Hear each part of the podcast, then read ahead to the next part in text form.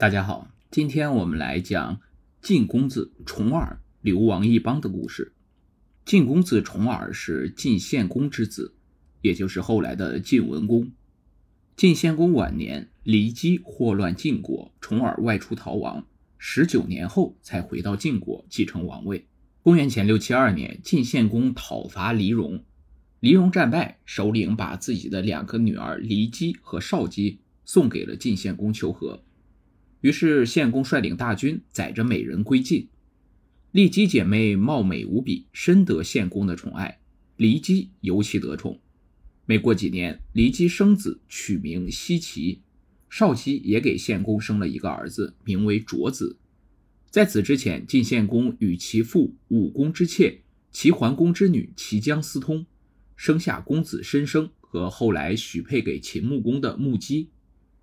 晋献公继位后。齐姜被立为夫人，申生也被立为太子。后来，献公又娶戎族之女大戎胡姬和小戎子，分别生公子重耳和公子夷吾。献公晚年宠爱骊姬，此时呢，齐姜已经去世。献公不顾众人反对，将骊姬立为夫人，少姬立为次妃。骊姬的心计很深，诡计多端。见儿子奚齐渐渐长大，就想让立自己的儿子为太子。本来晋献公十分看重申生、重耳、夷吾这三个儿子，但自从有了骊姬和奚齐，有意立奚齐为太子，就渐渐和他们疏远了。后来献公说曲沃为宗庙所在地，要申生去看守宗庙；接着又说蒲和屈为边防重镇，派重耳和夷吾分别往这两地去守边关。这就意味着将他们分封出去，也就是让他们另立宗庙。这样一来，就丧失了对大宗的继承权。献公想要废申生而立奚齐的意图已经非常明显。但是太子无过，而且很得人心，仍是奚齐继位的主要障碍。于是骊姬背地里传谣言说申生想要谋反，苦于没有证据，不能取信于人。于是骊姬想出一条毒计。趁献公外出打猎时，以献公的名义传信给申生，谎称献公梦见申生的母亲齐姜，让申生在曲沃祭奠其母，然后把祭祀的贡品送给献公使用。见父亲献公仍挂念自己的母亲，申生很是感动，于是马上照办。骊姬偷偷地将申生送来的祭品下了毒。献公打猎归来想要吃的时候，他又故意阻拦，说这些酒食从远处送来，要试试才能吃。结果事出有剧毒，献公认定申生想要弑父自立，申生得到消息逃回曲沃，不久便自杀了。重耳和夷吾听说兄长申生遭人陷害，便赶回都城了解情况。立即想要扫除西齐继位的所有障碍，必须除掉重耳和夷吾。就在献公前诬陷说下毒的是这二人也有参与。重耳、夷吾听说立即要陷害自己，便不辞而别，悄悄离开都城。分别回到自己的封地，献公由此更加确定他们意图不轨，于是出兵，兵分两路，分别围住蒲城与曲邑，要擒拿斩杀二子。以武全力抵抗，最终寡不敌众，逃到了梁地。重耳认为自己是因为父亲才能享受俸禄，得到封地，不能同父亲对抗，于是直接放弃抵抗。蒲城被攻破，迫于晋军的追杀，重耳越墙难逃，渡过黄河，逃到了敌国避难。同他一块出逃的人有胡彦、赵衰、司空季子等人。从此，重耳开始了漫长的流亡生涯。敌国是重耳母亲的故乡，也是胡彦的故乡。在胡彦的精心安排下，重耳得以在敌国安居，献公也没有继续追杀，重耳终于可以喘口气。敌国的国君对重耳还不错。敌国攻打一个戎族部落，俘虏了两个貌美的少女舒葵和季葵，把她们送给了公子重耳。重耳娶季葵，季葵为重耳生下伯仇和叔留。重耳把叔葵给了赵衰做妻子，叔葵生下了后来威震天下的赵盾。重耳在敌国娶妻生子，生活的还算安定。骊姬虽未能杀了重耳和夷吾，但终归还是排除了儿子奚齐继承君位的障碍。后来献公病危，害怕重耳、夷吾的残存势力对年幼的奚齐构成威胁，于是临终托孤。嘱托大夫荀息全力辅助西岐。公元前六五一年，晋献公去世，荀息奉立骊姬的儿子西岐为君，大臣大臣李克、丕正父等人率兵入朝。年幼的西岐还没来得及坐上王位就被杀了，因此连个谥号都没留下来。荀息复立骊姬妹妹之子卓子，又被李克所杀。李克逼死了荀息，骊姬也死于刀下。李姬处心积虑想让自己的儿子继位，却怎么也没想到会因此给自己和儿子招来杀身之祸。这时献公的儿子只剩重武，这时献公的儿子只剩重耳与夷吾了。李克派人到敌国请重耳继位，但是经历了险象环生、血雨腥风的政治迫害后，重耳有些畏首畏尾，以保命为第一要义，因此拒绝了李克的好意。于是李克到梁地迎接身在梁国的夷吾回国继位。此时秦穆公试图插手晋国内政，知道重耳不愿回国继位，也派使者去见夷吾，表示愿意支援他回国继位。夷吾接到了李克的邀请，并答应割让河东五城给秦国作为谢礼，获得了秦穆公的支持，于是顺利回国继位，是为晋惠公。惠公继位后，重用亲信，杀死了李克、皮正富等权臣。他生怕重耳会回来和他争夺王位，于是决定派刺客去杀重耳，永绝后患。重耳得到消息，与众谋臣商议对策，最后决定离开敌国，去其他诸侯国寻求支持。于是重耳告别家小。带着胡彦、赵衰、贾陀等谋臣，匆匆离开了敌国。此时，重耳已经在敌国生活了十二年。重耳一行人自敌国往东，一路颠簸来到了魏国。可是，魏文公拒绝接纳支援重耳。重耳等人走得匆忙，没带多少钱财，魏国又不肯支援。众人走到魏国五路时，重耳饥饿难忍，终于忍不住放下架子，向乡下人讨饭吃。一个乡下人根本没有那么多多余的粮食施舍给重耳等十几个人，于是从地上拾起土块递给重耳。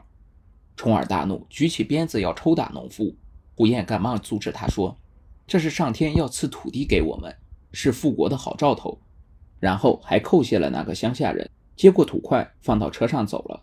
为了让重耳活命，随从中有个叫介子推的，从自己的腿上割了一块肉，给重耳煮了一碗肉汤。重耳吃后才知道那是介子推腿上的肉，大受感动。重耳一行人来到了齐国，当时是齐桓公在位。齐国是诸侯霸主，齐桓公向来喜欢贤德之人，而天下人都知道重耳是贤才。齐桓公听说重耳到来，亲自出城相迎。在与重耳的交往中，发现重耳虽然落魄，但仍不失贤才的气度，而且其身边的随行之人也都是将相之才。于是桓公待重耳一行人甚厚。给了他们八十匹马，还把宗族之女嫁给了重耳，希望能将重耳留住。就算重耳最终复国，也会感恩自己对他的恩遇，与齐国交好。重耳流落在外，吃够了苦头，娶了齐国的美女后，贪恋享受，安于现状，不愿再去品尝流亡之苦。没多久，齐桓公病逝，齐国衰落，已经没有力量帮助重耳复国。胡彦、赵衰等人多次提醒重耳，但重耳耽于享受，不愿离去。随行的人觉得不能再这样下去，便聚集起来在桑树下密谋。恰巧被一个侍女听到了，侍女把听到的话告诉了重耳的妻子宗女。宗女杀死侍女，与胡彦商量，用酒把重耳灌醉，然后拖上马车送出了齐国。重耳酒醒之后，他们已经离开了临淄。重耳留恋安逸的生活，气得抓起一件武器追着胡彦砍，并说如果不能复国，要吃了胡彦的肉。胡彦则说：“如果不能复国，我就会横尸荒野，到时也是被禽兽所食。如果复国成功，晋国的肉可供君尽情享用，到时您就不会想吃我的肉了。”事已至此，重耳只能硬着头皮上路了。离开齐国后，重耳来到了曹国。曹共公不想给重耳任何的支持，却对重耳的身体缺陷很感兴趣。他听说重耳的肋骨长得连在一起，很想看看是什么样的，至于偷看重耳沐浴。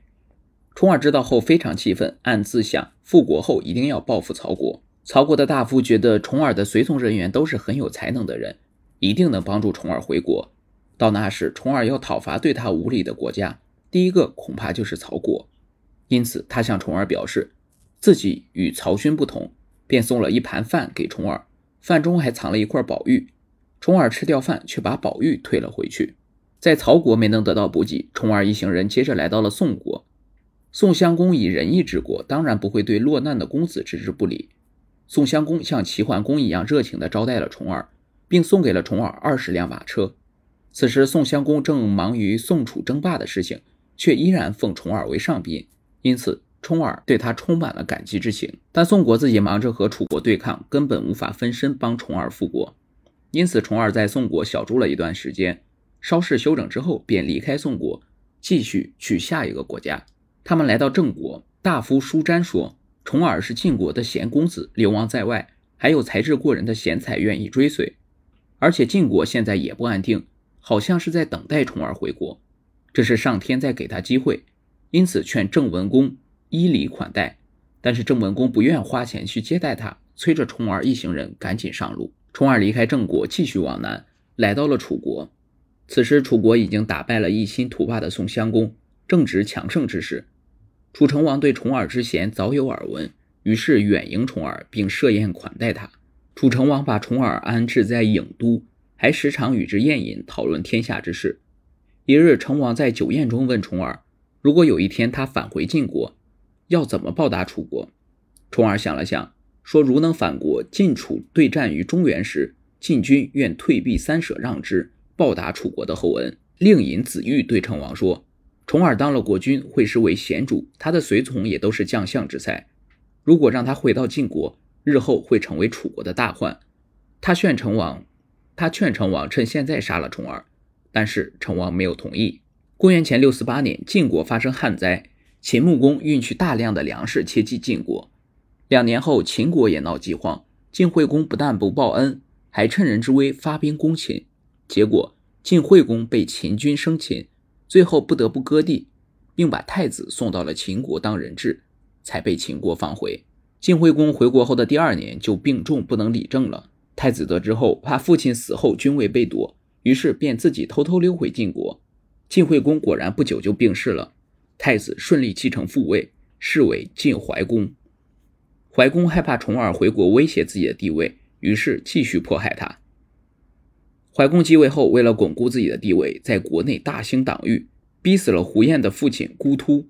残暴的统治惹来民怨沸腾，遭到了朝野上下的一致反对。